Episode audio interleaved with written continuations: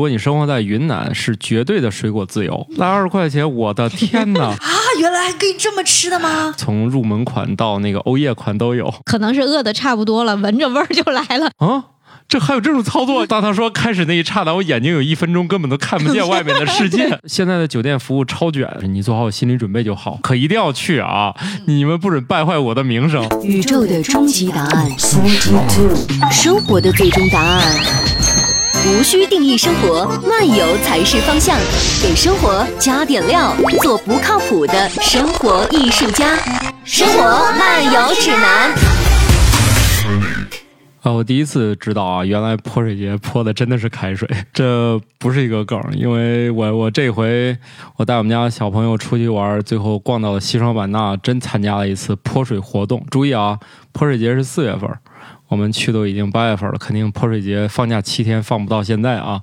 但是我们参加一次泼水活动，第一次感受到泼的那个温度吧，我觉得再努努力就，嗨，真是开水啊。啊，所以一会儿再细聊一下这个事儿。反正这是我此行感觉内心特别受震撼的一次啊！大家竟然玩温度这么高的水。好，大家正在收听的节目是《生活漫游指南》，我是刚在西双版纳泼过开水的半只土豆。是被泼还是泼别人？嗯，被泼，我手里没有工具。大家好，我是巧克力爱巧克力。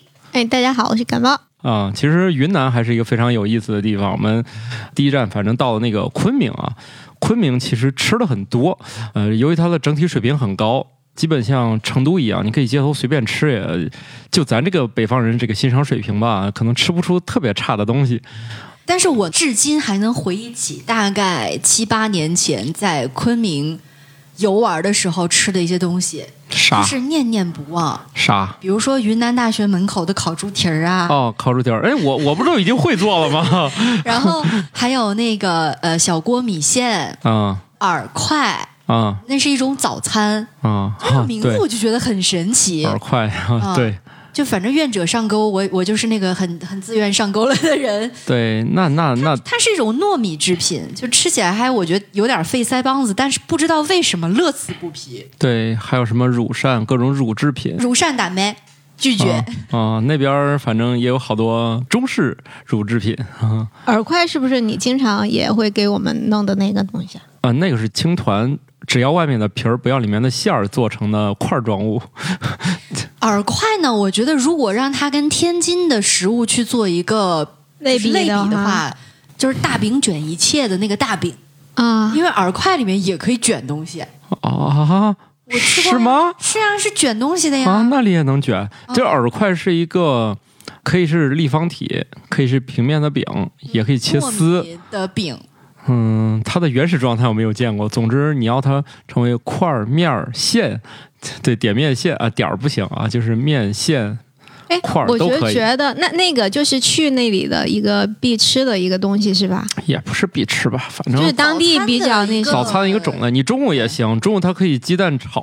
不是，我是现在在这个努力的回忆，因为去过昆明几次嘛，然后也跟你们去过，我就觉得如果咱没吃那个，咱俩吃的上回是一家当地知名的那个小锅米线。因为我昆明啊，还有一二十年前去过一次，然后也没有印象。然后上次跟你去也没印象，后来就是我们家里人去过一次，貌似要要不就是说那个东西不是我最喜欢吃的，要不就是根本就没有吃，没有做攻略，所以糯米的感觉我就以、以为是土豆给我们经常做的那个东西。对它那个东西确实是千变万化，你也可以嗯把那个切成粗粗的丝，下成面条。对，嗨 所以知道这东西有多千变万化了吗？它有各种各样的形态。我就是吃的是它的饼状，然后里面可以卷什么七柳啊 什么之类的东西，就就这样吧。就是延展性、抗撕裂性也比较强。就是你看，我们俩说切成粗粗的丝，竟然也可以，一种是下面条，一种是炒，你就知道这个东西它的变化性有多强。然后那个叫什么大救驾，是不是就是拿那个炒的？不知道，它只是换了一个名字。嗨，这就像那个是陕西那种小吃。它用漏子漏一遍一个名儿，它切成块儿是一个名儿，它啊同一个东西不同形态，它有不同的名字漏。鱼儿、凉粉儿，对，反正反正就那意思。反正这个东西就是你你你认为它能干啥，你都可以去试一试。对，那下次去了的话，先得这个打卡。啊，这个是重淀粉啊，感觉是纯淀粉，就是碳水炸弹啊。对，嗯碳水炸弹。然后这个东西我后面我还吃到它的一个新奇的吃法，就做成一道汤，相当于把凉粉做汤。啊，那当然我怀疑他可能用的不是饵块，算了，等会儿再说这个吧。啊，就是我云南的好多东西，它由于它形状比较接近，你很容易把它是淀粉和那个乳制品可能就弄错了。我是觉得在昆明的街头啊，还有一些小吃特别有意思。你在任何一个路口都可以见到一个小推车或者小摊儿卖炸洋芋。啊，对，嗯但是这次我好像没见到，所以我还是通过点外卖点到的，市容市貌 上面有要求，有可能吧开店是吗？也有可能了。反正你说这个摆摊儿的，我这次没咋见。嗯还有就是因为它那个炸洋芋最后是要蘸蘸水吃嘛，蘸水就是一种调料啊，干料有汤料。对对对吧对，然后呢，我见过蘸蘸水最神奇的一种东西就是芒果。芒果蘸那个辣椒干碟儿是吗？对我，我当时都疯了，我说啊，原来还可以这么吃的吗？我在景洪的那个江边夜市也买的这个，然后我只是好奇吃了两个，确实不爱吃。当地水果确实是，如果你生活在云南，是绝对的水果自由。第一站我就问了我们的一个朋友。啊、因为孩子四个月嘛，但是这种小孩这个月龄的这个产妇呢，通常的时间特别多啊，任何时间她都会回复你，因为她经常属于那个半睡不醒和无故醒来的状态，所以我几点我有婴儿一般的睡眠。对，婴儿婴儿一般的睡眠就是婴儿是一边睡一边哭一边醒，他是一边醒一边哭，对吧？哎呀，怎么又该喂奶了，又该什么换了啊？就就这些事儿吧，反正回复特别快啊。然后我就问他各种吃的，说要不你去一个地儿吧，外地人特别想喜欢去那个地儿。我一看，好家伙，那个叫转新农贸市场，大家记住这名啊，转是那个篆书篆刻那个篆。新是新旧的新，转新农贸市场。我还心说这给我推荐个这干啥？第一次进去还没找着门出来了，还心说给我推荐个啥？后来又觉得不对，这当地人这么隆重推荐，它不应该是个普通的地方。然后又重新进去转一圈，发现刚才转的确实不太对劲儿，就是相当于深处没没什么人去的地儿了。啊，是农贸市场的极不繁荣区，啊，然后重新进去一看，好家伙，就各种水果。啊，我跟你说说有多便宜吧。对于我们这儿的人，可能你没有概念，就是一口气买将近两公斤蓝莓，你们可能都没有见过两公斤。通常蓝莓都是拿那小小盒子装你们对以我对咱这边的这个贫困情况的了解，可能大家都没有见过两公斤蓝莓的有多少 啊？不是两公斤，就是一公斤蓝莓。嗯就两斤两斤，对我们俩是这样的，其实我也没看见，但是呢，由于咱这样的人去那儿就没有切换为公斤概念，嗯，但是他写蓝莓三十，就是他写公斤了，像我这眼瞎肯定没看见嘛，其实三十。来一斤啊！后来想想，我俩来一斤可能吃不完，毕竟我认为这个蓝莓都是一小盒嘛，嗯，就来点得了。我说来二十块钱嘛，来二十块钱，我的天哪！不光蓝莓自由，差点被蓝莓呕吐。就是他说：“哎呀，二十块钱一会儿一把，一会儿就吃完了。”我没有见过这么多蓝莓，就是怎么说呢？大家这个外卖打包馄饨那种高的那个塑料盒，上面带个盖儿那种的，就是汤汤水水的那种打包盒，而且是高的那种的，能装一盒半，而且还吃了一会儿，还有一盒半。发现盒不够用，盒 真的不行，就是一个盒也装不下，最后用塑料袋儿努力吃了吃，然后一会儿吃一吃，一会儿吃一吃，都从昆明吃到了我们下一站呃 景洪市，我们就一口气吃了这么久啊、绝对不是用小盒，人家是用筐装的。说起来，菜市场其实，在我们之前的节目当中也有提到过，在一个城市当中，呃，如果你去旅行，想要去找一些很特色的美食，有一个经常被大家忽略的地方就是嗯菜市场。对它这个菜市场特别的综合，能买到各种各样的熟食，比如大家熟悉的卤肉也有，然后还有一种叫脆哨，好像就是用肉炸的那个东西，那这个好像是贵州的特产、是吧？那里面有那一带应该都有也。有好多家，然后好多那个卖无骨鸡脚，专业垂直到光无骨鸡脚就有一家店只卖这一样，嗯，而且无骨鸡脚还分了好几种味儿，有辣的、不辣的，什么柠檬的、不带柠檬的，反正至少有五种。全都是用公斤来算的，是吧？应该标价应该是全都是吧？昆明都是用公斤算的，所以所以我就觉得现在温馨小提示应该是去昆明的时候看价格，首先先除以个二，对然后是除以二。可是你看见蓝莓标三十一斤的时候，已经很心动了，没想到买二十块钱的时候它是公斤。只有我到了昆明，这种单位换算是没有中间这个障碍的。对对对，因为你们乌鲁木齐是公斤哈全新疆都是公斤。啊，全新疆的公斤。哎，我巧克力还有什么就是吃一种水果，然后因为便宜，然后买买完了以后吃吃到吐，然后又又是必须在短的时间内完成的这件事儿，你有这种经历吗？哦，菠萝蜜。就也是哦。呃很多年前去云南，就是去接下来土豆那个行程下一站景洪，因为去哦西双版纳嘛，我们活活把当地的那个菠萝从一块五一个一整个菠萝买到了三块钱一个，它这个就是影响了当地菠萝的市场价格，涨了一倍。然后呢，啊，我们是人家削菠萝呢，都不是像我们用那种。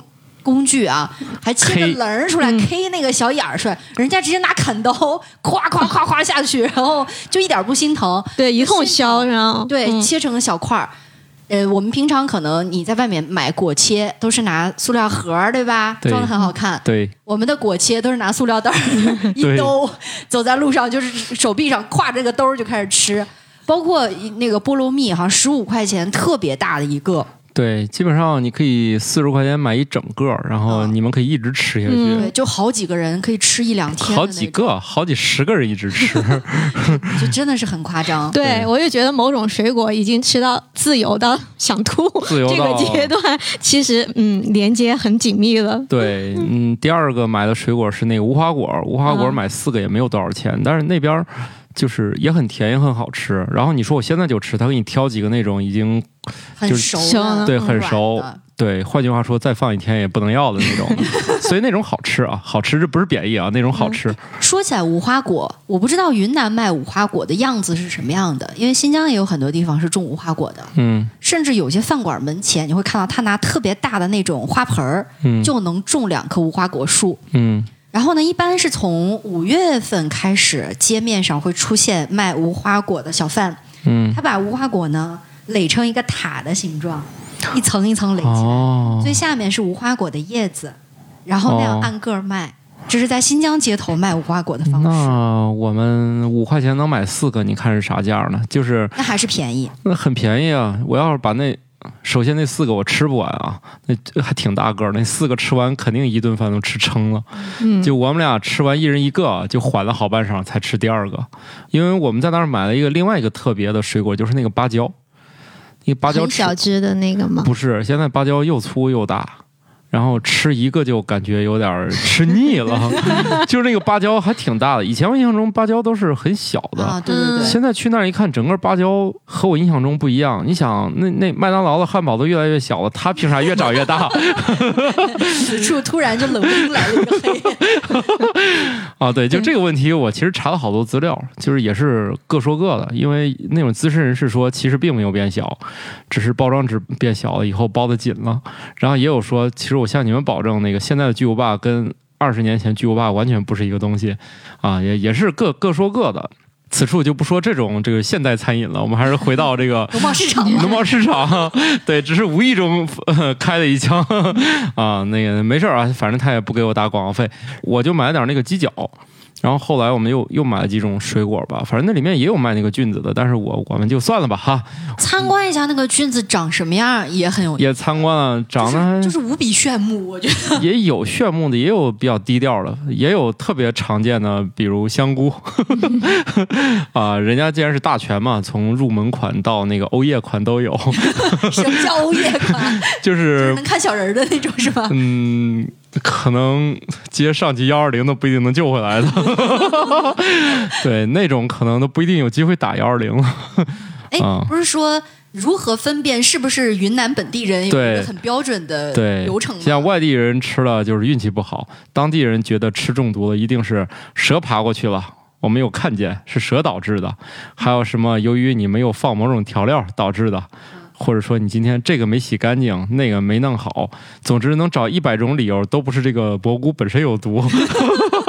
哎，那是不是还会解锁了新蘑菇？那就不知道，那能救回来就不错了。他们下回还得吃啊！如果再出事儿了，又得赖别的原因。总之就是他没有想过这个蘑菇是不是本身有毒，这就是据说是网传啊，嗯网传呃云南人和外地人吃中毒之后的表现啊，外地人听友里面有没有就云南本地人？告诉我们这个判断标准 对。是这样的吗？毕竟我们这些外地人也真想不出来吃中毒想起来是蛇爬过的，这种没有一些什么 家族的这个传承程，我我们想象力达不到这一，步。这种都市传说也不是我们随便编就有的。对对对，我听到这儿就知道这是专业说辞了，我们一般编不出来的。参观完这个里面，最后我们决定吃顿饭，那里面要加辣辣呃豆花米线。你可能完全没有想过，米线是米线，豆花是豆花，这俩咋弄一起的？总之，它就是在一起了。就豆花上面撇一勺豆腐脑，啊，豆花和豆腐脑是两种东西说错了，米线上撇一勺啊，豆腐脑。哦啊，嗯真的是咱们北方吃那种，嗯就是一弄就碎的那个豆腐脑。哎，所以说在云南，豆腐脑的卤是小锅米线，对是这个意思吗？对，是这意思，就是在小锅米线，它可小锅米线的卤它不是不是不是？它不是用小锅米线的做法，它那个米线类似一种，就是捞出来是个干的，哎，也有一点汤，然后它用了一些调味的东西，呃就，是类似于是干拌的，呃，有点类似于在干拌和汤之间就带一点汤，嗯然后就还是那个嘛，就是当地的豆花的卤是对，米线。最后马上会给你了。然后他在顶上来一勺豆腐脑，反正这个操作特别迷哦，原来可以这样吃。我们认为的云南米线是过桥米线的一种标准做法。如果你再资深一步的，最多知道个小锅米线就到头了。人家的小锅米线只是个基底，就仿佛我们知道油泼面只是开头。人家上面可以加好多东西，除了加我们的这个豆腐脑以外，也就是豆花，还有一种吃法加的是臭豆腐。就还是大饼卷一切的对就是 人家小锅米线配一切。对，小锅米线就是偏辣和加韭菜嘛，它这个里面好像没有这些。总之，它用了一些调料。总之就是人家的米线只是基底，上面可以加各种各样的卤。呃，或者说它是另外的卤也行，反正那个口感很奇特，就是你明明要了碗米线，你却就是老吃了一碗豆腐脑，对，反正很很很奇特这口感。如果这个没有吃过，大家可以去昆明试试这个豆花米线。当时我把这个事情说给别人听的时候，都哎，等一下，你说是啥东西？就是让我重复好几遍，我要配一个讲解，说这个米线上配豆花，所有人脑子中冒问号。就是无法形容，无法想象出这个美食是什么样的。反正这是我在市场呢吃的那个午餐。哦，我还买那个黄皮，那就十四块钱买了一大把。那我觉得我好像在深圳可能上当受骗了。不一定，我 我你你是在那个经济发达区，我在的是水果自由区，它俩价钱不一样，很正常啊。就跟买花一样，你在别的城市，比如说遇到了什么情人节呀、这样的节日的时候，嗯买一把花超贵的。你在云南，那不就跟买白菜一样你？到云南那个鲜花交易市场，人家不要的扔在里面，就能摘出品相特别好的。那他们过节也长吗？可能也不会长到像我们一样的。你想想，人家花多到都做到饼里面了，辟个谣啊，这俩不是一种。辟谣辟谣做，精油、做食物用的这种玫瑰，和我们买到的鲜切花的玫瑰 不是一个对对东西。这个我刚才有一定误导性啊，就是对对节目效果啊，这俩不是一码事儿，因为观赏和吃的确实不一样啊。当然，人家那边鲜花本来就有特别厉害的交易市场，人家早上基本上就交交易完了，空运就到全国了啊。这是史云老师给我讲，应该就在昆明有一个这样的市场。大家买到九块九包邮的鲜花，都是别人就扔出去不要的。啊，你雇点人没事去那儿拾一拾、摘一摘，那个花的品相已经非常好了。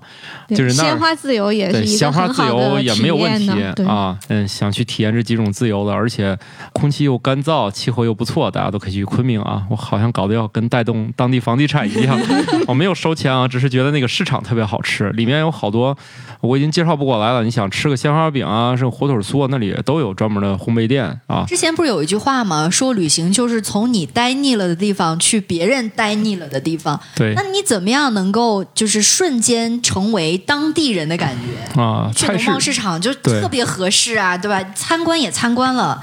当地的吃的主要的这个食材你也都看过了，而且农贸市场里面的那些小店儿呢，它必定是符合当地人口味，对甚至是经过了那些菜市场周边的人的这个味蕾考验的。对，毕竟菜市场的人也要吃嘛。对啊，嗯然后它的食材又很新鲜，对，大型的市场，你想每天这来来往往，流通量又很大。是市场本来它这个菜市场主要生意是做给周边餐馆送菜的，它卖给大家零售都是白天干着玩儿的。啊，所以像他们就是从这儿进货，一步之遥啊！而且我还见到一些有意思的菜，你像那个小芹菜，在那边杆儿是白的，就咱这芹菜不都是绿杆儿吗？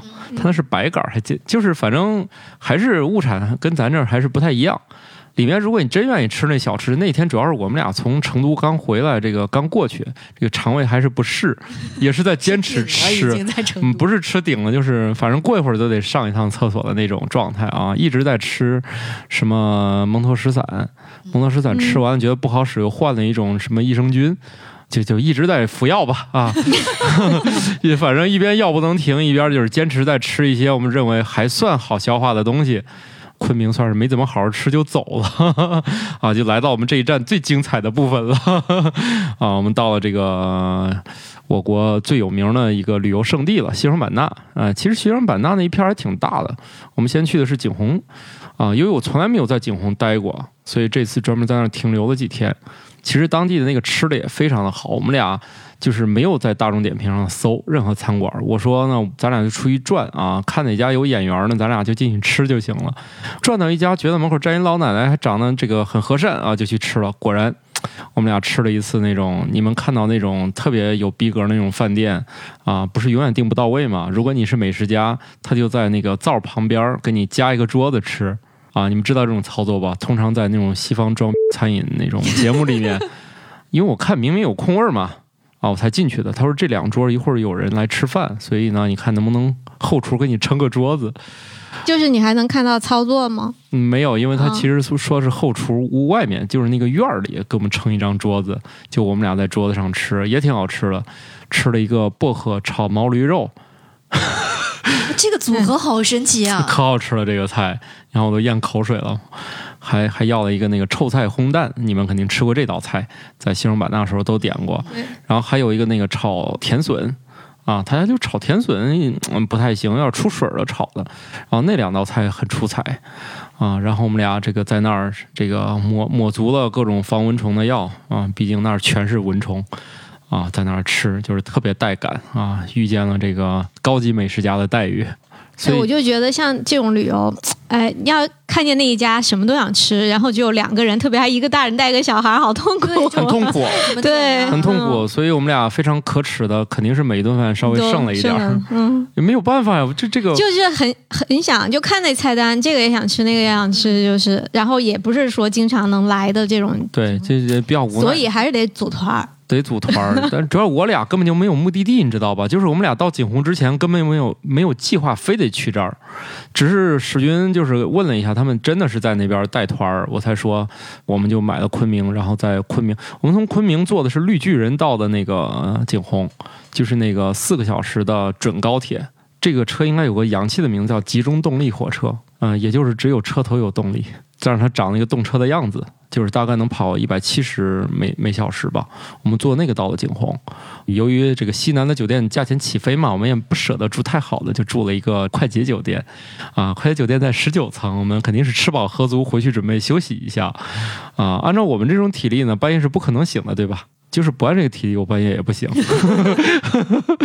除非夜里小孩踹我啊。当然，我这种爸爸肯定是路上有机会就订双床房，就是小孩如果从床上滚下去，你也不知道跟跟跟我没关系，自己爬回去，啊，爬不回去的叫我，反正我是不管他夜里怎么着的啊，让我各睡各的。哎，不对呀，我我怎么醒了？我是谁？我还以为早上呢，一看表一点四十，我说哎，我是谁？我在哪儿？我哎，我怎么有点晃？然后就觉得不对，我就因为我这个人嘛是躺在床上的，体验这个左右摇摆呢，是对我来说是竖着体验的，就是你理解吧？明明它是横波，但是由于我是躺着的，就对我来说变成了纵波。我在聊的这个东西可能叫地震。对，由于我这个从来没有体验过地震，从来没有吗？我有一次在天津，正坐在电脑前思考晚饭吃什么的啊，其实是在上班啊。突然我就觉得我的椅子和桌子嘎吱响了一声，我明显觉得我跟键盘之间稍微左右晃了一下，是我第一次觉得好像是一次地震。然后很快不就传来消息说天津有一个极小的一个什么二点几还是。所以其实震感这个事儿可能级别不需要很高，就在于你这会儿到底集中精神没有。就是你如果这手头没有任何事儿，好像那个极小的震感是可以体验到的。但凡你们在走路或者干个什么事儿，你们都不会感受到了。那天我恰好就是手就是放在那儿，我就是啥也没干，那个小震级还是感受到了。然后呢，那天晚上我就嗯嗯嗯这样来来回晃，我突然觉得这会不会是地震呢？然后就听见外面喊地震啦，快点起床啦！我也懵了，十九层，这咋整？也跑不下去啊 能，能啊！它不是有消防通道吗？啊但是要我肯定我就那啥了，我就下楼了呀。可是这床上还有一个没睡醒的，啊！那地震关他啥事儿啊？然后我在脑中斗争了一分钟，有过前面幺二零的训练，我脑子还是很清醒的，有过一次应急演练了。要不还是下去吧，是吧？对于灾难的理解，就类似于我们对病情的理解，可能是不透彻的。不要做那个傻子，是不是？不管怎么样，咱先跑下去再说。我心说，这个这么不欢迎我吗？啊，怎么来就这样呢？来就给了一个下马威，下马威，然后就把小孩从床上晃醒。最神奇的是，他第二天都不知道我叫他下楼了。我俩可是走消防那个楼梯走到楼下的，而且还走了十九层，走了十九层。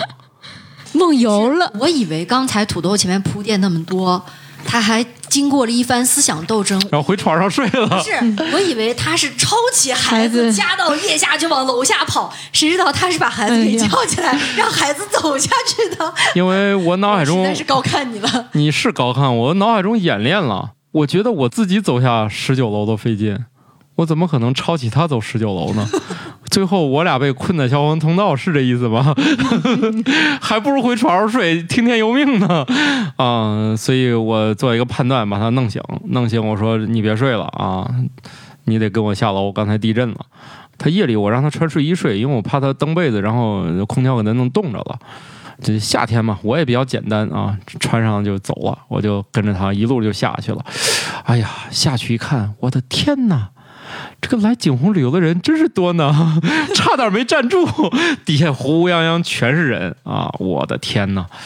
哎，那你们在消防通道里头秩序怎么样？人秩序还挺井然的。然后他那个酒店其实电梯数不是特别多，啊、有点像那种商住两用改的酒店，所以电梯数不是很多，但人多。但是肯定不让坐电梯吧？哎所以我就说所以我就说那电梯平时可难等了，结果我俩刚一推开酒店房门，那电梯到十九楼了，他们几个喊走走走上电梯嗯，啊。这还有这种操作？你们都决定逃生了？不是你们要不就回屋吧？我这我我那会儿脑子我都魔怔了。我说你们都选择逃生，对吧？又何必呢？是不是？对你卡在那里头，还不如卡在床上。对啊，对啊，我就心说这这是何苦呢？然后我就，反正我也挠到头，就是我不太理解这种行为啊。你说不了不了，不了 不了，他们还在喊电梯来啦，快上啊！我心说那电梯肯定也上不了几个人。第一呢，嗯我俩也不一定挤上；另外，我吃饱了撑的是吧？我都决定逃生了，当然是走消防通道了。嗯，带着他一蹬一蹬一蹬，还真下十九楼。反正小孩儿没啥反应，我也没啥反应，可能人就是比较紧张，就忘记了。你要自己闲着蛋疼下十九楼，肯定下到楼下腿都软了。嗯，还是求生的意志救了我们。下完十九楼我没啥反应，就是下楼确实不费啥体力，你不是你试试下十九楼也不是很容易。以前经常，因为我原来的那个办公室是在十八楼，我们经常会停电检修，那你是 那你是习惯了然后就是上下的爬呀。啊？那你那你是习惯了。那我们俩下去，我唯一想起来的事儿就是没有拿防蚊的东西。嗯，但是其实也不咋咬，毕竟人们都站那儿了。蚊子一说这咋回事儿啊？夜里咋就来自助餐了？这夜里咋就咋就送外卖都哎这咋回事儿呢？对蚊子就晕了，都对于我们人？类来说，地震是一场灾难；对于蚊子来说，那可就是生命的奇迹了。开饭了，哎呀，那反正也没咬啊，基本上还真没咬。最后呢，众多外地人呢，地震初体验跑到一楼之后呢，突然内心很空虚，就是说，又想到那个问题：我是谁？我在哪儿？我下面应该干啥？那你第一件事想到的就是，要不我问问前台吧。过去前台人家还很淡定，一会儿接电话，一会儿记个笔记，人家根本就没有想出去的意思。我说这种情况啊，没事儿，你们回去睡吧。嗯，我我说这就可以回去了。他说不然呢？这是经常的事儿，你们回去吧。他说，呃，但是也不能排除过一会儿它还有。你们要是不想上去，就等会儿。嗯，这是一个什么答案？就是既让我回去睡，也说你们要嫌麻烦再跑一趟，可以再等一会儿。他说，哎，这边这很常见吧？反正，啊、你你你要是怕一会儿再有了，你就等一会儿啊，就大概就这意思吧。又劝我一趟，然后土豆你们就在下面等，我当然是那个靴子啥时候掉下来？我当然是回去睡觉了。人家前台这么淡定的说，这意思就是老娘见多了，这这也叫事儿？你们这群没有见过世面的，还不赶紧回房间睡觉？就我一看那个眼神，我觉得好像是啊。然后电梯就又来了，敢坐电梯上去了是吧？没有人坐电梯，因为大部分人还在楼下等靴子呢。我就在想，土豆这个时候敢坐电梯上去了，怎么不爬上去？我我要是打算爬上去，我就再等会儿。但是我要等会儿了，我干嘛不等他震完再上去？所以我就想，这个没必要了啊。既然人家那意思都说很明白了。啊，也没有劝我爬楼梯上去，那就很显然了。既然电梯还空着，别一会儿等大家都明白过来，都坐电梯，我俩不就挤不上去了吗？那上十九楼，那不，嗯，那算了吧。一想这个明天还得玩呢，啊，生活还要继续，嗨，也没啥大事儿哈。不过也就经历了一个，应该。对于当地应该是个大地震，应该是个六点一还是五点九？因为它会来回修正。因为后来我经过这个事儿呢，被普及，还有一个公众号，它会实时推送。应该是不受那个一天发一条的约束，毕竟这玩意儿吧，也不能一天只摘前两个发是吧？啊，他那个就实时播报，一个是啊，你上微博也有，然后微信有个公众号，它也是实时播报，应该就是什么中国地震台网还是什么的，它有个那样的东西，你上去一看，嗯，它不是我国的，它是我们这个附近一个叫缅甸的国家发生了这个五点九到六点一的一个地震，然后另外呢，你在十九楼呢，它会有那个鞭梢效应嘛。晃得更厉害，对，你在一楼肯定不会晃那么厉害嘛。大家这个学一下物理名词啊，鞭梢效应。你看你甩鞭子的时候，你底下手劲儿不大，但是鞭子头甩你可疼，就这个意思啊。所以顶上晃得厉害。我这次云南就又圆满了，我第一次体验了一个比较高的震级啊。从此以后，我们这个后面的其实就非常开心了，主要就是吃玩吃玩。所以后面最重点的就要来到我们这一集，我最想表达的去的。一个很有意思的地方，哎，其实这次那个酒店很好玩。我们在景洪住了一晚那个洲际，啊，如果有朋友愿意去的话，啊，建议你换一个暑假再去，毕竟现在已经是高攀不起的价钱了，啊，我也只是忍痛住了一晚。你去了之后发现这个酒店主要是大。对于爸爸带娃这种就是没有太多主意和太多游玩思想的人，他提供的各种服务，虽然都是要钱的，什么插秧啊、拍照。我一想，哟，这可以啊！酒店里边插秧吗？嗯，对。使劲说插啥呀？都八月份，插个啥呀？我说哦，不插。那那行，我去拍照了。他现在的酒店服务超卷，就是你干任何一件事儿，只要接触人了，他就给你加个微信，问你有什么需要服务的。估计也有提成吧，就找他约那个拍照。他拍照就是那种婚纱摄影机构嘛，当然只是拍。插旅拍。对，想去哪儿拍 就去哪儿拍。然后呢，就是他会给你个券儿，然后你俩就可以在酒店里面拍照。其实效率也很高，里面大概有几十个摄影师，我怀疑。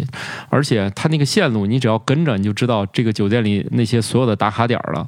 因为这种流程化的拍照嘛，每个人都是同样的姿态，同样的眼神。旅拍不是去外面，而是在酒店里面拍它的内景吗？对，在酒店拍内景。要去外面，我才不拍的。我吃饱了撑了吧？我来酒店，我出去。然而，这个酒店的内景已经足够的好了。那这是叫棚拍了吧？为什么要叫旅拍呢？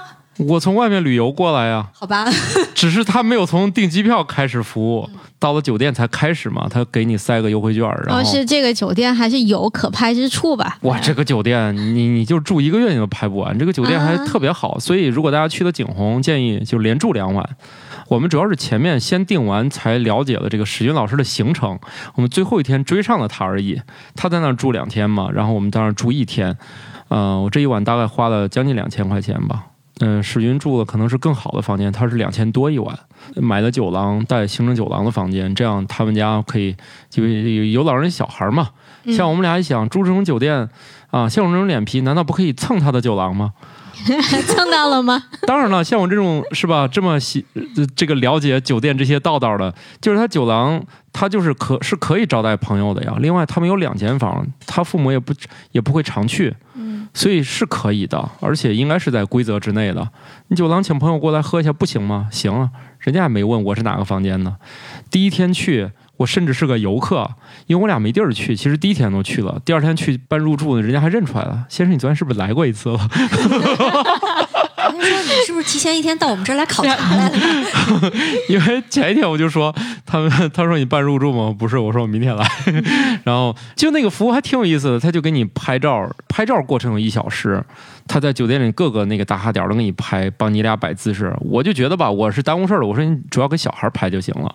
但是呢，这个是吧？我这个搭配衣服的水平其实还是可以的啊。最后我看成片效果还挺好的。过一小时给我打电话让我去选片儿，咔咔咔选完之后，大概就是我买了几张照片吧，一共花了四百六十块钱，比较克制啊。毕竟从七十七张照片里面只选了五张。那也是 相当克制了。你这断舍离的本领还是真哎，的。不是不是不是，不是，我说反了，就是他送五张，我选了七张，选了七张，相当于我一共选出十二张，那也嗯也很厉害了。对，慕容老师得知了我这个壮举之后，说这玩意儿不是一次都全要吗？是拍的是挺好看，我也想全要。可是这个这项服务对我来说是那一小时，而不是这些照片儿。就是我也不觉得他给我拍这个照片儿有多么的有意义，不像有些人会认为什么成长啊、什么乱七八糟那些，不是的，他帮我解决这一一个小时干啥的问题。哦，就是遛娃了。遛娃了，这一个小时带着我酒店几个打卡点儿很漂亮景点儿都打一遍卡，我觉得还是很优质的啊。解决一个小时干啥？然后交付行云流水，因为全都快修过了，没有精修，所以当场打开我手机的那个隔空投送 AirDrop，直接就发给我了，啪的就进入我的相册。你看这个整个服务流程啊，两点预约，三点开拍，四点拍完，然后去玩，七点叫你选片儿，七点半你已经拿到所有的成果了。就是我进了一个酒店，然后花了钱拍了一套亲子照，艺术摄影，搞了一个行为艺术。其实那酒店还挺好的，就是一个热带植物园吧那种感觉的。我觉得如果是这个水平的话，就是性价比还是很高的。当然看绝对价格呢，还是挺贵的。我举另外一个例子，本来旁边有个皇冠假日，本来是一千一一晚，我说在没有跟水军约好之前，我想其实都体验一下。等我第二天掏出来再想订的时候，它就跟洲际一个价了，都是一千九一晚。哦，我算了吧，我就那啥了，我也不想改前面的酒店了。其实是啥？就是这种旺季的时候，你能订到就已经非常不易了。对，呃，就是那段时间新疆的旅游也很火的时候，我们开玩笑有这样一句话，说新疆的羊圈都住满了。对，我觉得版纳那边真的是啊，那边的人乌泱乌泱的，然后这还是景洪啊。后来到了那个版纳以后，那就就是参加的是那个，可能听过我们节目啊，以及知道我们科学脱口秀的知道，以前我们自己是做过一些旅行科考的，对吧？但是现在我们不是不做了吗？当然，史云老师还会帮一个叫深圳 M.E 学院的就带团儿，其实相当于我们俩去了西双版纳之后是参了个团儿。只是这个团费至今还拖欠着而已。先体验后付费。对对对，这家机构做的还不错，也可以推荐大家以后有机会可以报他们的团儿，我都心动了啊！毕竟他们就是住和吃给的特别扎实，我一算账，这玩意儿赚钱嘛，毕竟咱也是干过这一行的。哎，报我们的这团儿有一个好处啊，我们的合作方都特别了解我们的这个实力和水平，一般都会派出最强阵容辅助，比如他们有那个夜游项目。巧克力老师跟我们去的时候，我们当年这个项目是不对外开放的，必须预约的。在西双版纳植物园，现在呢，它这个服务终于向公众开放了。就是一个嗯固定的。对你现在去，你也可以买这个服务了、嗯啊。但是呢，你能遇见谁是不知道的。但是我们一定会，园里的这个领导说，一定我们会派出最强的那些。我们说，嗯，是的，反正我们也知道都是哪些人。那些老讲解员真的特别厉害，带你就是有一些夜间的那个深度游览。大家如果去西双版纳热中科院西双版纳热带植物园，它简称叫版纳植物园，如果去的话，一定要买一个这个夜探的一个服务吧。非常非常值，而且这次由于我们去全程没下雨，所以我们看到了这个整个银河就在那里面观赏啊，尤其是夏天看夏季银河，对，非常非常非常壮观的，因为它里面也没有太多灯光，你过一会儿眼睛适应完之后，就可以看到整个银河的全貌了。那天晚上还用手机拍下了那个北斗七星，反正那一天是我去过这么多次夜探最好的一次，所以大家去的话，这个一定不要错过。主要我这一次吧，我是一个游客去的。不像之前脑子里想是这个下一顿饭做好了没有呀，司机车开过来没有啊，所以这次是那种就是真正自己体验了。啊，觉得这个版纳植物园还是值得一去再去的，不像我之前去就开始变成这个服务人员啊，经快要失去兴趣了。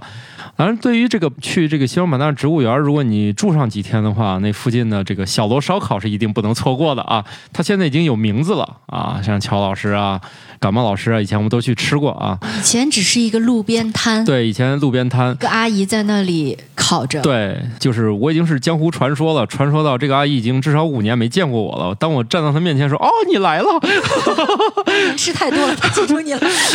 你想想，我作为一个这个纯北方游客，都已经到了这么远。我们已经这么多年没见了，还是一眼见过。毕竟我是当年十四条烤鱼的传说。客户，你想，他后来一天卖十四条，肯定没什么压力了。可是当年那个小摊儿，他一天根本卖不出去几条。哎，他现在是开了一个店吗？还是说是我们上次去的一个就咱俩去那个店，就还是那个。平房？但是嗯平房周围当年不是那个啥都没有环境可糟糕嘛，嗯对又是公厕又是啥的嘛。嗯，现在那一片环境也变好了啊，而且你看那条主街上的那些烧烤都没有啥人，嗯都已经十一点了吧？你过去一看，差点没座儿。他那个座位数应该是那一片烧烤店里比较大的一家了。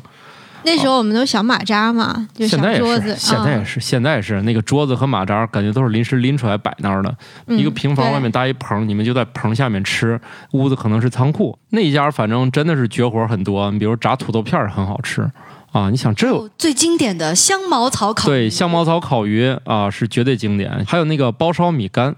包烧米干最少建议大家，如果你是我们节目听友，去七点，如果你不能到达，很容易在八点就卖完了。要不酸肉酸肉也很好吃。提前预约。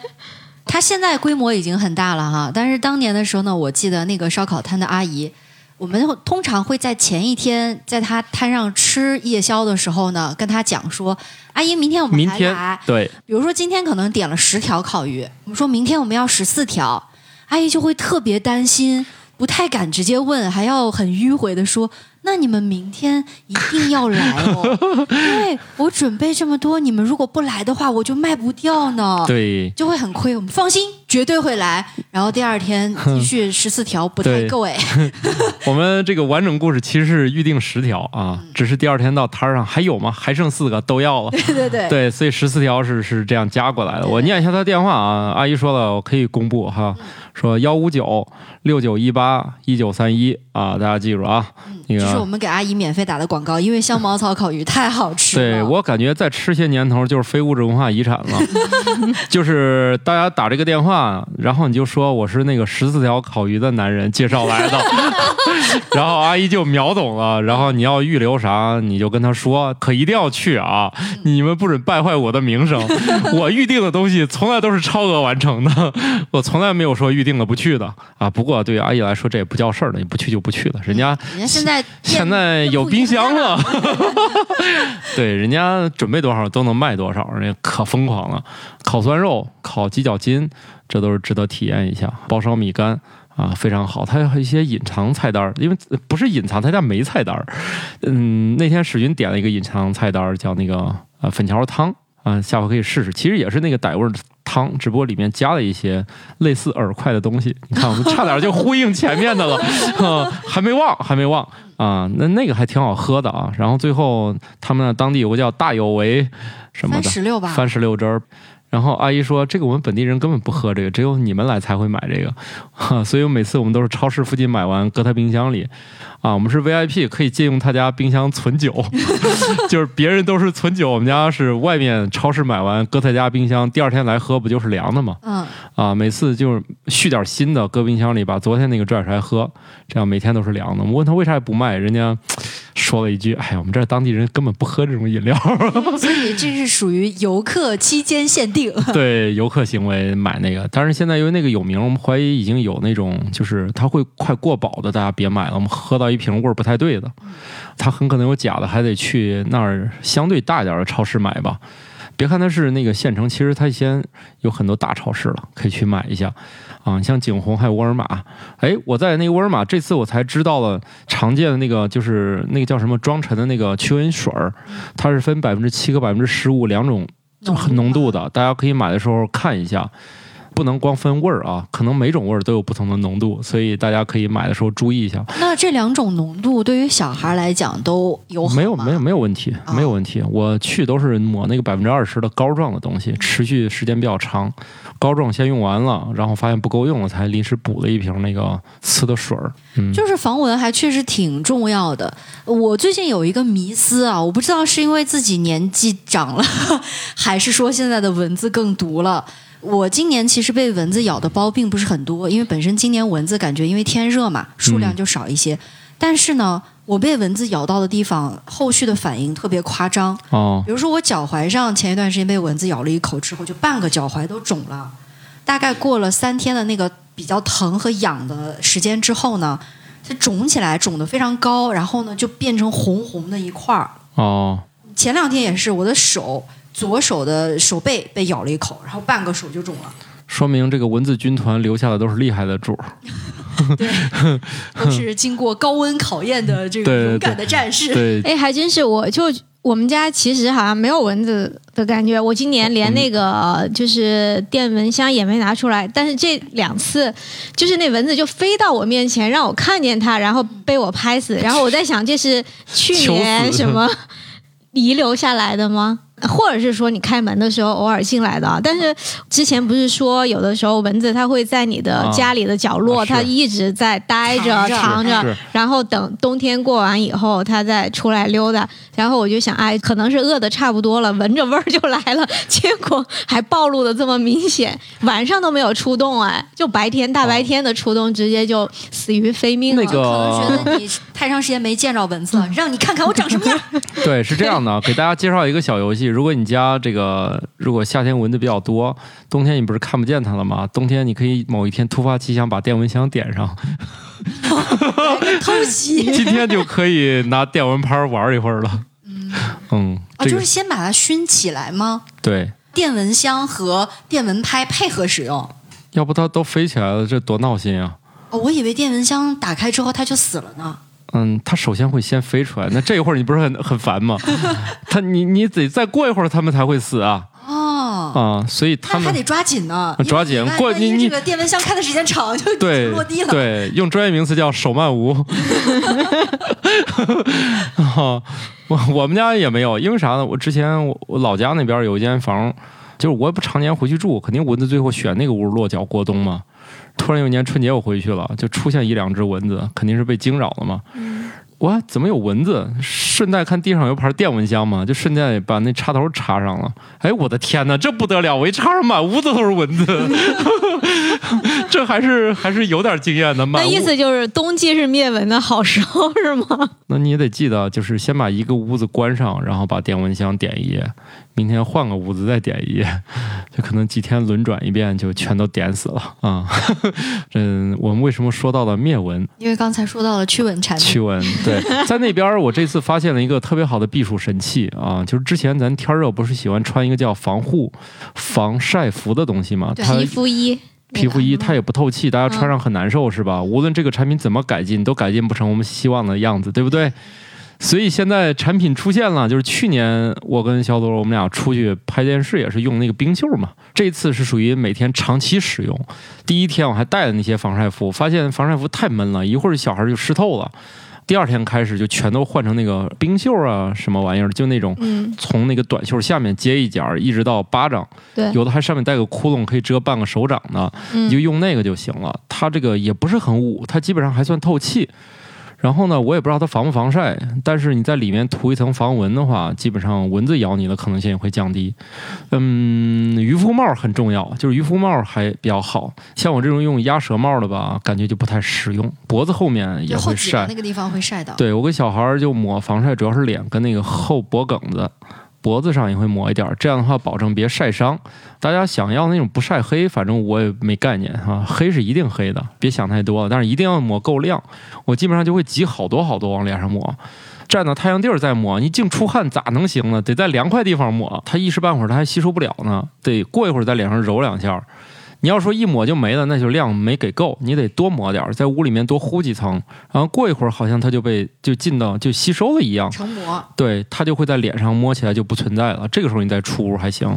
你说你站在那个三十多度高温下，好家伙，汗流浃背，抹那个两下就被你的洪水冲走了。啊，嗯对我现在就觉得现在温度很高嘛，家里哪怕就是护肤品，他们的那个状态就跟你之前就跟冬天或者是就完全不一样了，就很多哦就就开始出油啊那种。哦它其实是没有变质吧？没有我也不知道需不需要扔冰箱里，又觉得冰箱温度又太低了一点。嗯我包括很那个防晒霜都很明显的感觉，就是我开始弄的时候，觉得它是那种质感均匀的均质是吧？对对对，它是那种膏状的感觉，然后现在再挤出来就是流动性哎就强很多，所以我就 我问一句，你嗯这个之前开封过没有？就是没开封的时候就是那个那个膏状的感觉，现在不是没开封，你咋知道？是膏状的？哦，不是，那个东西就是那样的嘛。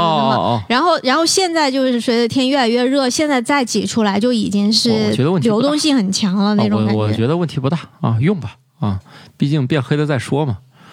不对，我说还有别的东西啊，就都是有那种就感觉就是融了的那另外种味，道。我觉着你们出门多化妆不就行了？要什么防晒霜？反正那些夏天脱妆很厉害的，哎，我这次跟两个深圳的女老师聊的这个事儿，她说在深圳化妆反正够费劲的啊你留不住，啊！分分钟出汗都冲走了。但是我们这个团队当中也是有女性保持了全程的精致啊，是应该是一个来自长沙的姑娘 哦，有经验啊！啊，所以嗯哎，整个这个西双版纳这个行程，那个夜探还有那个版纳园里面的活动都非常好玩啊，这个就不说了啊，大家都可以去报那个团儿。哎，怎么突然变广告了 啊？报石军老师带的团儿，欢迎亲子情侣。到最后，其实这些家长问，别光组孩子单飞团儿，能组织家长单飞团儿吗？就是意思是能不能不带小孩儿也能报名？对，人家说了，我们回去就整改。他说最好下次开俩团儿，一个小孩儿一个大人，各干各的。啊，有一回晚上嘛，说今天晚上八点在酒店的哪儿哪儿集合，带他们做手工啊，预计时间是八点半。家长说加钱能九点半回来吗？早就够了 啊。然后其实那个在版纳最后那两天就行程跟学习就不太有相关了啊，也去了一个特别厉害的地方啊，傣族园儿第一次玩了一次泼水。这个也是我们节目这一集一定要这个着重讲一讲的。那个泼水，大家这个概念是四月份的，那个四月份的泼水呢，你肯定多数人赶不上，是吧？弄不好又像独库公路一样赶上了当地节日，人很多，对，人家七天节日，你你恰好也去了，哎，我估计倒是可以跟人家赶上哪场泼哪场。啊，对，泼水节，所以是不是其实，在那个傣族园里头玩这个项目的，其实都是游客，在当然是了是吧？当然是了，它是一个活着的傣族村子，就是这个嗯村还真有村民在那儿居住，很日常。哎，我想起我大概应该二十年前吧，去过一个那个就是版纳，应该是也有一个当地的民俗的体验。当时我是也是跟团去的，就泼水玩过，然后还有一个当地的那个婚。结婚的那种嗯仪式吧，呃，然后就邀请了其中一个那个参团的男团员，但那个人是带着老婆孩子去的嘛。旅游项目的这个小女生呢，就是这个这个应该是做这个节目的这个人，啊然后就当新娘，对，就正好挑了这一位男的，然后结果那个他们家女儿不干了，放开我爸爸，我爸爸是有老婆的。瞬间从了旅游欢乐体验变成了修罗场，我的天哪！不过你发现没有，这种就是体验当地婚俗，嗯是旅行团项目当中非常重要的一个是吗体验内容。是吗？你没有体验？我我很少参团，下次去不好意思。新疆啊哦，你去饭馆吃饭都能体验。嗯那那不能带我媳妇儿去哎，但是呢，这个结局通常出人意料。哦。上来的时候呢，你看到的是一个很漂亮的维吾尔族或者哈萨克族的姑娘，啊但最后掀盖头的那一刻未必有。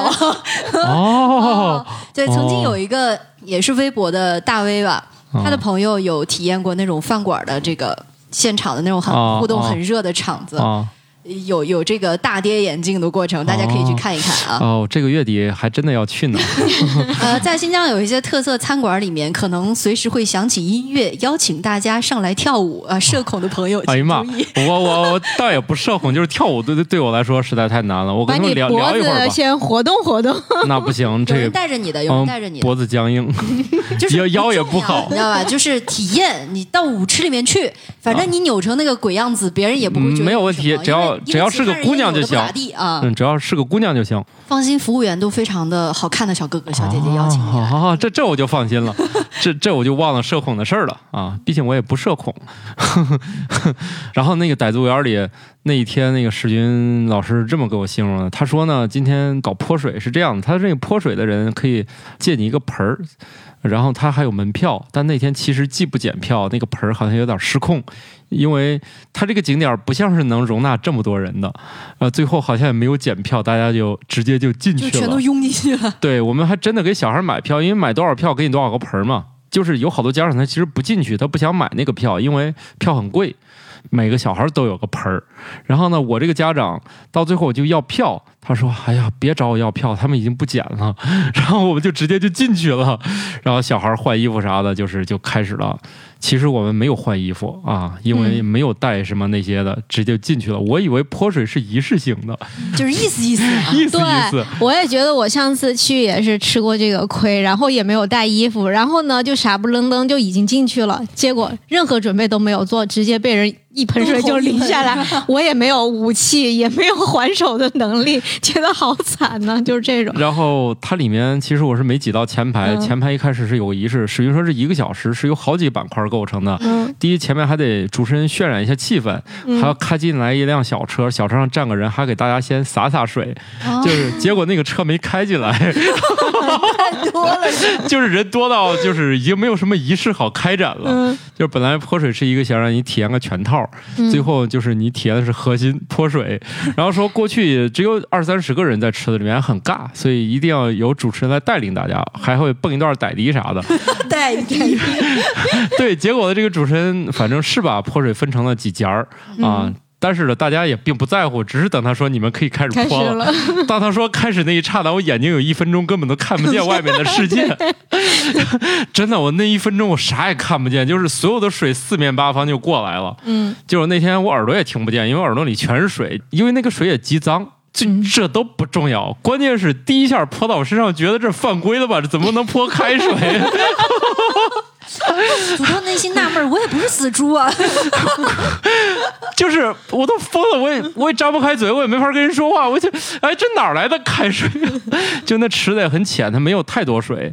它一天只泼两场嘛，上午一场，下午一场。下午三点还是四点开始？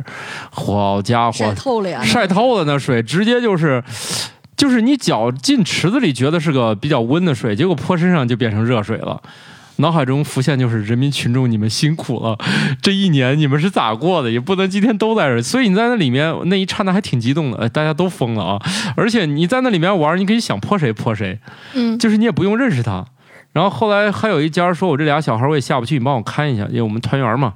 我就指挥三个小孩，我说泼他，三个小孩就泼这个人，然后再换个人，我说泼他，三个小孩就泼那个。后来有人玩累了，坐在中间那个沿儿上嘛，然后呢，我就指挥三个小孩把坐在中间那个沿儿上的人挨个泼起来，就 就是他们已经缴械了，但是我们不同意啊，投降已经不管用了。投降不管用了，然后就是，哎呀，其实。嗯，穿傣族服装的小姐姐，这个还还是挺好看的。就是你们这个票呢，也挺划算的。因为你看到了三点那场的时候，不是水都已经晒透了吗？就是不光是泼水，体验这种快乐，还嗯养生的。又回到 又回到那个热热沙子热池了对，就泡脚了，你知道吗？啊！你池子再大，你去网上买点那个预制菜，再往里一扔就是热池。你听起来吃快餐盒饭也养生，反正都是从热池里面出来的对，啊！鱼香肉丝啊，宫保鸡丁啊，所以你看洗热水澡也是，哇，那天是一场激烈的热水澡。啊、唯独不一样就是还得穿着衣服泼。我那一身儿，反正那天是做过功课了，肯定是带衣服去了，很刺激。哎，啊，中间也遇到过强硬的、强势回击的。我说那咱换一家，什么叫欺软怕硬？你知道吗？对我这个地方。对，欺软怕硬。我们这是有预见的。第四个环节就是主持人说，把那些就是坐在中间不动的人都把他们泼起来。哦我们已经事先执行了一轮了。中间主持人确实带大家蹦傣迪，我还有一段那个录像，应该也发给我们这群里的群友了。我觉得人挨人都不够形容的了。所以，如果说各位听友啊想看傣迪是如何蹦的，对，可以加我们的微信群。对。加入方式呢，在节目结尾有啊，大家根据指示就可以找到了。嗯，回头给大家就是再播一遍这个傣迪是怎么搞的啊？学会了吗？啊，没学会，因为我在池子里脱不了身。主持人在二楼嘛，在在集中在那一带了。就我们这些人，还是冲着体验核心这个娱乐项目泼水，嗯，泼了一个小时，我出来以后，就是我整个人都黑了。毕竟这一个小时是无遮挡、防晒霜无被抽防晒没了 是吗？、无无遮挡、无防晒、无水袖啊，就是无任何的，无非就是穿的长裤进去的。嗯，全都这个湿透了。哎，这一路其实特别有意思，是发现很多快捷酒店都配了那个洗衣房，以前是没有的。啊，大家熟悉的那些酒店都配了洗衣房，你都可以进去用商用洗衣机，因为你主要不是多脏嘛。大概洗个二十分钟的流程就洗好了，然后掏出来再扔到那个烘干机里烘一个二十分钟流程，几乎都干了。如果第二天着急走，就烘一个三十分钟流程的，就拿出来就已经非常非常干了啊！所以这是这一次的。如果我哪一天就是像我最后一段在北京没洗，主要是酒店有点超标了，他们变成了人工洗，一件好几十就没有洗。其实快捷酒店洗衣服还挺便宜的，而且好像很多人不喜欢在旅途中洗，那个洗衣机利用率不高。多数情况下去，最多只有一个占用的。但是我觉得使用它的最大障碍是在于，国内很多朋友不太适应使用外面这种公共的公用的洗衣机。哦，那是有很多心理障碍。对，那他们有心理障碍吧？主要你不就出去玩几天吗？不行，多带点衣服就回去了。我出去带一个月，哦，我一个月呀，亲，每天我们俩拖一堆下来，那我天天给他手洗。我出去算了，我觉得洗衣机挺干净的。你得你得看正常情况是吧？啊，我觉得外面洗衣服挺香的啊，随时往里一扔，过会儿一洗一烘干就完事儿了。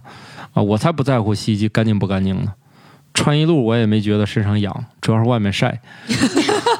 啊，所以这次的话还有个吃亏，很多家庭喜欢给小孩买纯棉的衣服比较多。纯棉是对于这种酷热天最大的考验，因为不好干，嗯，非常难受，小孩容易身上起东西。像这种酷热天儿。尽量选速干的出去，这个棉呢，哎，很快就这件衣服就会让小孩难受了。大家不要对纯棉抱有太高的幻想，它只是在这种气温比较合适、湿度比较合适的时候穿还行。这也是一个经验吧。这个我们家小孩衣服也基本上都是纯棉的，最后就两件速干来回换洗，其他衣服都几乎都没有用了。我们当我们玩到这个。呃，西双版纳的时候，国内的酒店机票已经涨到我高攀不起的样子了。好在查查，我还有一点积分什么的，就是兑完屁股尿流的。啊，从昆明来到了北京，最失误的一个地方就是来北京有点临时决定，就是那些场馆有些就不太好约啊。所以这个天儿如果还想来北京，大家提前看一看，很多票不是那么好约啊。另外就是到了北京之后，天儿可比。热带雨林热多了，对，因为前两天应该是北京气温比较高的那天，好像白天应该达到三十八度还是三十九度的时候，湿度也很高啊。是说我在天坛那一天吗？对，呃，我当时还看到了当天的一个小的短视频，很多人在环球影城门口排队。我是觉得在那样的天气之下去排队是一件特别有勇气的事情。那天大家如果没有在路上，我给你们形容一下就知道了，就是我们俩因为住在天坛附近的酒店。我我们俩已经玩了几天了，决定就是最后一天随便去逛逛，打算就是搂一眼就走。出了酒店我就觉得这一天哪里不太对，然后本来我们俩是完全可以步行到那个天坛南门，结果还是坐了两站公交，其实也只有不到八百米吧，就走到公交站就觉得不行，这绝对不能走，是说留点体力进去逛。结果呢，在那个天坛门口光检查我跟小朋友核酸又站了十分钟吧，那会儿我已经想放弃，不想进去了。但是想了，中国人不是有一传统美德？来都来了，传统美德嘛，就那来都来了，那票也预定了，我也不想退了。哎呀，就做了一个错误的决定。我们是倒着转的，先去的回音壁，去完回音壁就觉得这真的不行了，真得走了。但是又不想原路返回，因为它有东西南北几个门嘛。最后我们选择从西门走，结结果还踩错了，西门那条路好像还是最长，抱他走一段，他自己走一段。我给你们形容一句话，那天有多热。我们俩在一个地方排队，就是他是卖纪念品商店，要排队进，因为他限流。我们俩先排了十几分钟队，我让他站在那个出口那个地方，可以蹭空调。嗯，我站在那儿排已经快不行了，终于排进去，进去就买两根冰棍儿，十五块钱一根，三十块钱两根。咱不说价钱啊，那会儿就是救命的。你以为救命吧？吃到嘴里咽不下去，又就了点那个水，竟然咽不下去。就着水把那个梦龙吃了点儿，你就知道这天儿有多热啊！那在那里面喝水，感觉都感觉都不好使。我还有一个朋友，那天也特别巧，是在最热的那一天呢，他出差到了北京，一个硬汉啊跟我说，到了北京他热哭了。对，这一天怎么形容都不为过。后来打车。用了我唯一一次那个抢先叫车功能，然后去了那个出版社，出版社下午再去七五幺吧，七五幺又打车去。我说今天钱不钱的不重要，命重要。我们俩是赶路的一天，从南边去西边，西边去东边，晚上喝个酒，天上哗就下大雨了。下大雨回去那打车排队一百人，也是要命的一晚。反正最后几个人一块儿叫，有一个叫上了，就让我们俩坐上了，他坐地铁回家了。这革命友谊啊，这个再次表示。对，再次表示感谢啊！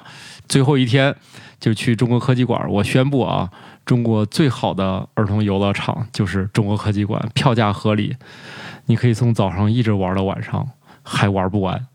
就是一般的游乐场不也收个大几十块钱吗？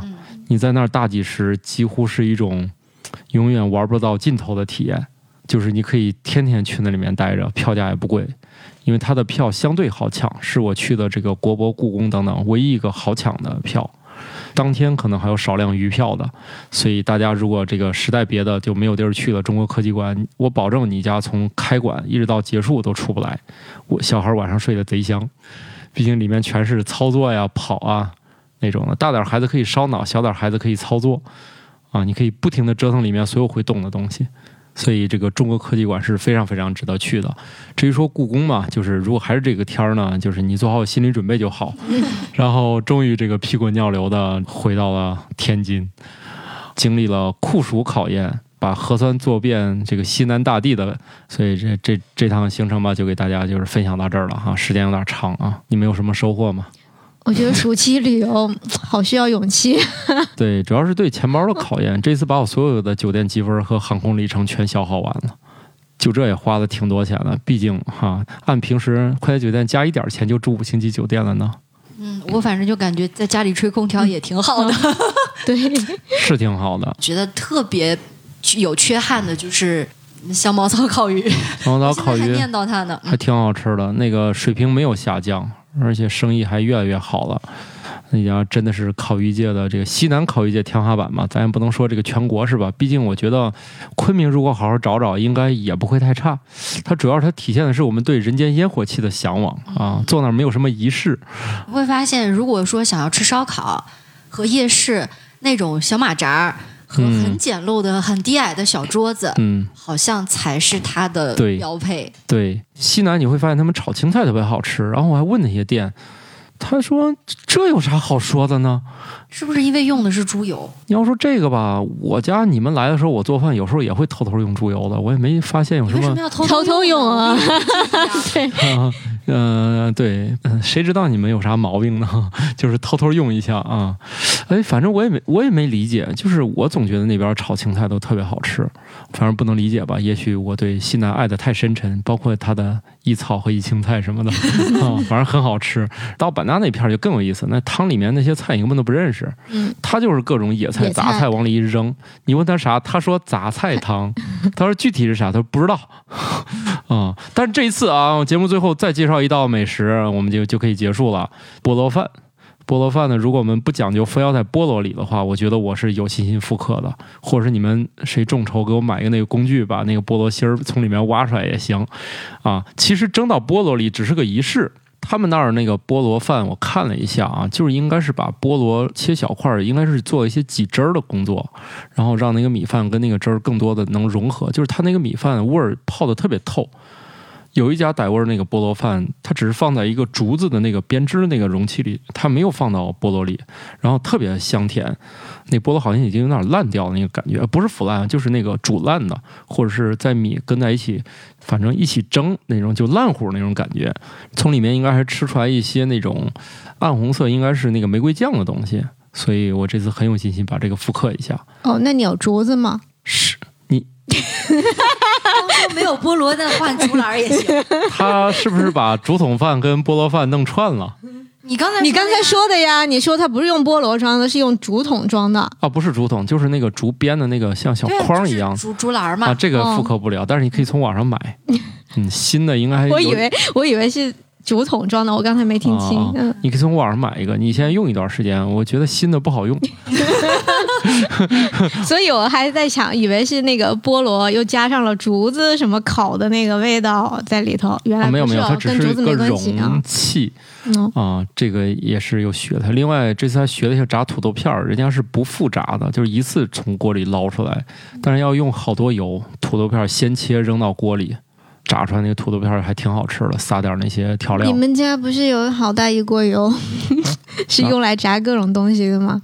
它是有好大一个锅，但是他觉得那个锅里倒油很浪费。炸过之后，像我们老一起吃什么天妇罗呀，什么那些、嗯那些，一旦跟面粉一接触，或者是就是它那个土豆片也是要裹面粉的嘛？不裹面粉，但是它表面沾有淀粉。如果你不洗它的话，洗它的话咋进锅里？是活够了吗？它没有崩的原因就是有淀粉啊！你把淀粉洗掉，再加上水，人家最多叫什么可比克薯片儿，你这叫欧叶薯片儿了。哎，是不是哪里有一种民俗是那种打花还是什么铁水敲击，然后哦那个、，四川有这个，那是在一些古镇会有这个表演，对对对，打铁花儿。打铁花，对。那你炸薯片儿基本上就是这个效果了，那人人家能把那个花儿打油花儿。啊，打油花儿啊，反正很刺激啊。菠萝饭我还是很有信心的啊，下次可以做一下。另外，我觉得是不是也可以试试做一下这个火腿酥，是吧？我觉得也挺好吃的。我在那个市场里也买到那个现烤的那个火腿酥，也特别好吃。最神奇的是，嘉华的火腿酥里面塞了一个蛋黄，把我气坏了。我说你没事干瞎加这玩意儿干啥？我说你那有没有那种里面不塞鸡蛋？他说不塞鸡蛋，在那儿给我指了一个角落。它也只贵一块钱，你塞一个鸡蛋，你只贵一块钱，我就觉得吧，就把我这种游客就气坏了啊，特别生气，干嘛要塞那个蛋黄？这 就是是零食界的一种趋势嘛？就是什么都要堆料蛋蛋黄啊。对堆料，我知道你们确实有很多蛋黄卖不掉，你不能往火腿酥里面塞，是不是？你塞啥不行？大家这个要去嘉华买那个的话，一定要问问啊，有没有不带蛋黄。当然你要爱吃那个，我也不拦着你啊，毕竟美食的趋势就是堆料嘛。节目的最后，我再给大家分享一个旅行的冷知识，作为这期节目的结尾。酒店的一次性拖鞋现在分左右了。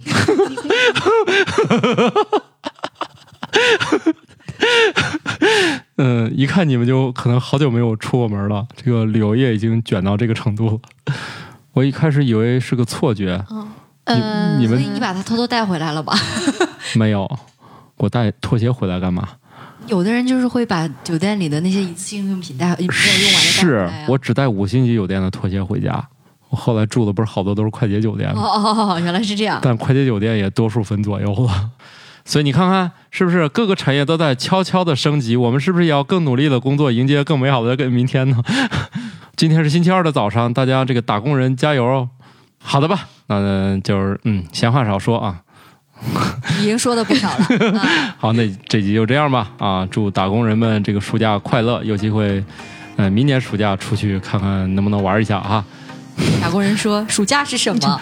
对，诸位家长也按捺一下，毕竟这个酒店和机票的价钱已经高不可攀了。大家想想开学前的那个政策哈，选择好你们的城市和选择的出游的时机和城市哈，考验大家运气的时刻，明年再考验吧。今年太考验人了啊！好的，这我们这集就这样吧，拜拜拜拜拜。感谢各位听友收听《生活漫游指南》，我们有一个公众号“生活漫游指南”，欢迎订阅。同时呢，您还可以加入我们的听友群，只要打开微信添加朋友，搜索“生活漫游指南”的拼音全拼，就可以添加管理员了。管理员会把大家邀请到群内，和我们众多热爱生活的听友们，还有我们的主播以及嘉宾聊起来吧。节目的福利还有很多，欢迎加入一起讨论。感谢收听，下期更新，不见不散哦。